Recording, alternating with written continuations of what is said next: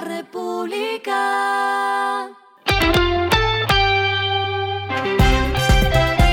Al final de la jornada, esto es lo que debes saber sobre el comportamiento de los negocios, las finanzas y la economía. Las movidas de hoy fueron. Luego de que Emirates Airlines presentara la solicitud para poner en operación una ruta en Colombia, la Aeronáutica Civil dijo que revisará la petición en audiencia pública el próximo 16 de febrero. En el comunicado compartido por la Aerocivil aseguran que recibieron la solicitud de la aerolínea para la prestación del servicio regular de transporte de pasajeros entre las ciudades de Dubái y Bogotá, con una parada intermedia en la ciudad de Miami, Estados Unidos.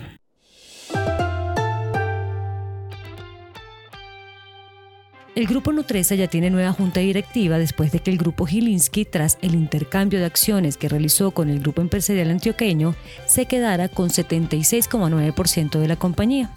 Tanto Jaime como Gabriel Gilinski harán parte del máximo órgano directivo, cambios que llegan en la misma semana en la que se espera que se lance la oferta pública de adquisición que se combinó en el Acuerdo de Madrid.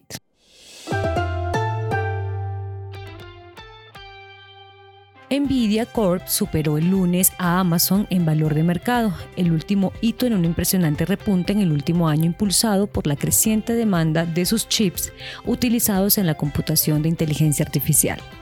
Nvidia subió hasta un 2,9% el lunes para alcanzar un valor de mercado de alrededor de 1,83 billones de dólares, superando a Amazon en 1,80 billones de dólares según datos de Bloomberg. Lo que está pasando con su dinero.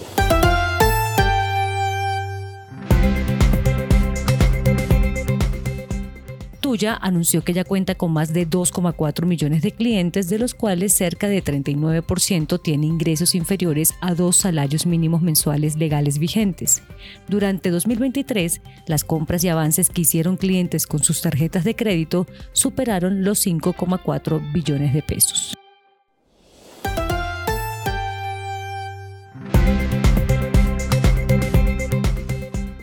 Los indicadores que debe tener en cuenta. El dólar cerró en 3.915,28 pesos, bajó 10,80 pesos. El euro cerró en 4.215,78 pesos, bajó 19,09 pesos. El petróleo se cotizó en 76,96 dólares el barril. La carga de café se vende a 1.496.000 pesos y en la bolsa se cotiza a 2,14 dólares. Lo clave en el día.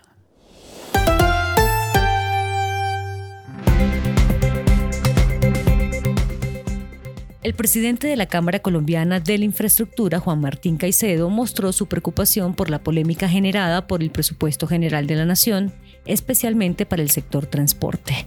Caicedo detalló que de los 502 billones de pesos aprobados, 16,7 billones de pesos corresponden al sector transporte. De esta partida, 13,6 billones de pesos fueron asignados a inversión en proyectos concesionados y de obra pública. Para la CCI es preocupante que el gobierno omita en el decreto de liquidación del presupuesto la desagregación de 12,5 billones de pesos, parte de esos 13,6 billones, para asegurar los recursos de los proyectos a cargos de Invías y la ANI. Caicedo cuestionó las declaraciones del ministro Ricardo Bonilla de que el pago de vigencias futuras no se realizaría de acuerdo a los contratos suscritos, sino por el avance de las obras. A esta hora en el mundo. Bitcoin saltó a los 50 mil dólares por primera vez en más de dos años, protagonizando un notable regreso de una serie de escándalos y quiebras de la criptoindustria que habían planteado dudas sobre la viabilidad de los activos digitales. La criptomoneda original ha triplicado su valor desde principios del año pasado, recuperándose de una caída de 64% en 2022. Bitcoin cotizó por última vez a 50 mil dólares en diciembre de 2021. El precio todavía está por debajo del máximo histórico de casi 69 mil dólares alcanzado en noviembre de 2021. Y el respiro económico tiene que ver con este dato. Si bien el espectáculo del Super Bowl le deja mucho dinero a Estados Unidos, también es uno de los principales motivos en ese país de ausentismo laboral. El llamado lunes del Super Bowl se considera a menudo como uno de los días menos productivos del calendario.